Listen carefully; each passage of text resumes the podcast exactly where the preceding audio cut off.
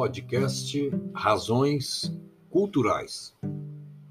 A título de informação, é dirigido a qualquer pessoa que tem que dar uma saidinha ou uma saidona para comprar alguma coisa, vender, trabalhar, estudar ou mesmo passear.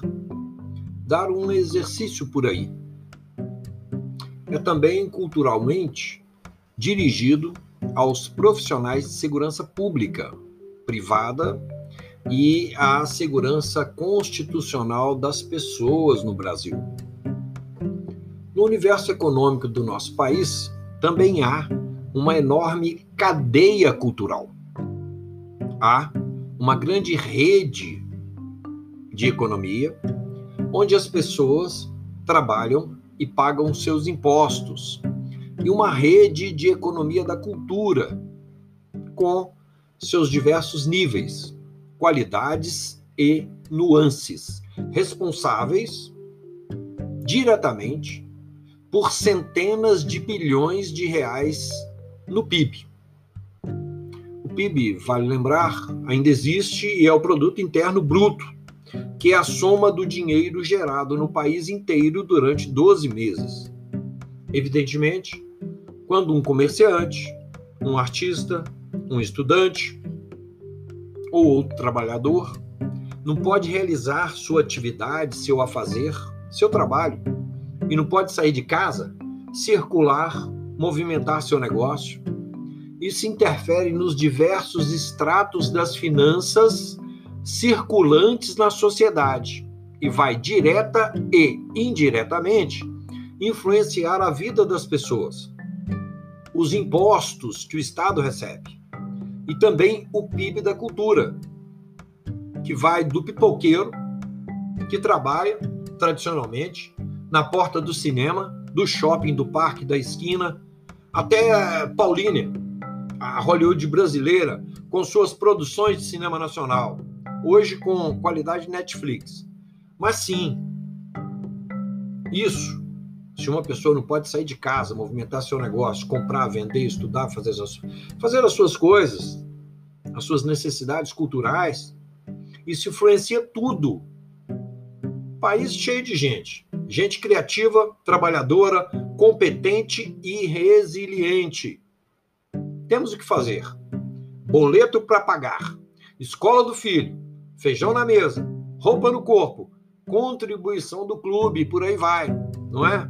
Ora, no meio desse caminho encontram-se naturalmente centenas de novas profissões e profissionais do mundo virtual, que nessa Second Life produzindo conteúdo para a internet também sofrem a influência perniciosa, corrosiva e diminuinte da baixa de resultados com o fechio do comércio. Busão lotado, trem urbano a mil, buzinas no trânsito e ao redor do neonormal da animosidade entre agentes públicos de segurança e populares empreendedores e suas necessidades de receber, processar, emitir e também pagar seus boletos, eis que surge uma luz no fim do desequilíbrio geral e sua paranoia do mando eu. Surge um plano firme na curva, um decreto 1 4 1 3 2 que abole do Código Penal o crime de contravenção penal e cria o crime de perseguição. É, para livrar, dentre outros, os comerciantes e profissionais interconectados em seus locais de trabalho ou em trânsito da inoportuna aflição causada pelos agentes de segurança das prefeituras e dos estados nesses tempos sanitários. O que, que é isso, seu caneta? Então saiu de cima do cidadão trabalhador, empreendedor, o crime de contravenção penal e entra para quem os afligia o crime de perseguição? É isso? Veja bem, crime de contravenção era entendido como um crime menos grave. A maioria desses crimes foram lançados em leis específicas e alguns, inclusive, passaram a serem crimes graves, como raptar da floresta e transportar animais, por exemplo. Mas era contravenção penal, por exemplo, se fingir de servidor público, causar tumulto, perturbar o sossego das pessoas, a vadiagem e etc. Quer dizer que pode-se, por exemplo, fazer uma maior zoeira irresponsável? Não, não é isso. Tudo que estava na lei que não vale mais, na verdade, já se encontra lá na Constituição. E hoje em dia, para ficar mais fácil em outras leis. Então, essa lei das contravenções penais, que surgiu de um decreto-lei de um presidente em 1941, sob o número 3688, foi deletada.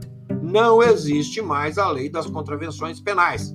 Mas, com o decreto-lei agora, do dia 31 de março deste, próximo passado, tem três dias, sob o número mágico 14132, proíbe um funcionário público da segurança pública, da Guarda Municipal ou Civil ou da Polícia Militar, dentre outras irregularidades cívicas, impróprias à sua função, de reduzir a capacidade do trabalhador comerciante de servir aos seus semelhantes com seus produtos, bens e serviços. Impede também que seu comércio seja invadido à força. Impede que o comerciante tenha diminuído seu poder econômico para pagar os impostos, que inclusive é de onde vem o salário do servidor público.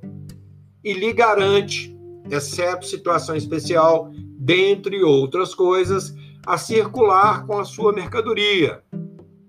Veja o que diz a lei assinada e publicada pelo presidente da República e tem lá um artigo de número 180 na Constituição Federal do Brasil que diz que desde 1937 o presidente pode e às vezes deve fazer isso. Então ele assinou e publicou e já está valendo. Lei número 14132 de 31 de março de 2021. Acrescenta o artigo 147-A ao Decreto-Lei número 2848 de 7 de dezembro de 1940, chamado Código Penal, para prever o crime de perseguição e elimina o artigo 65 do Decreto-Lei número 3688 de 3 de outubro de 41, a tal lei das contravenções penais que eu me referi acima. Artigo 1 Esta lei acrescenta ao Código Penal Brasileiro, Decreto-Lei número 2848 de 7 de dezembro de 1940, o conhecido Código Penal, o artigo 147-A, para prever o crime de perseguição. Artigo 2 O Decreto-Lei 2848 de 7 de dezembro de 1940, Código Penal, passa a vigorar a existir, a estabelecer as normas, acrescido do seguinte artigo 147-A. Crime de perseguição. É esta a tipificação do crime de perseguição. Artigo 147-A. Perseguir alguém reiteradamente e por qualquer meio, ameaçando-lhe a integridade física ou psicológica restringindo-lhe a capacidade de locomoção ou de qualquer forma invadindo ou perturbando sua esfera de liberdade ou privacidade. Pena: reclusão de seis meses a dois anos e multa.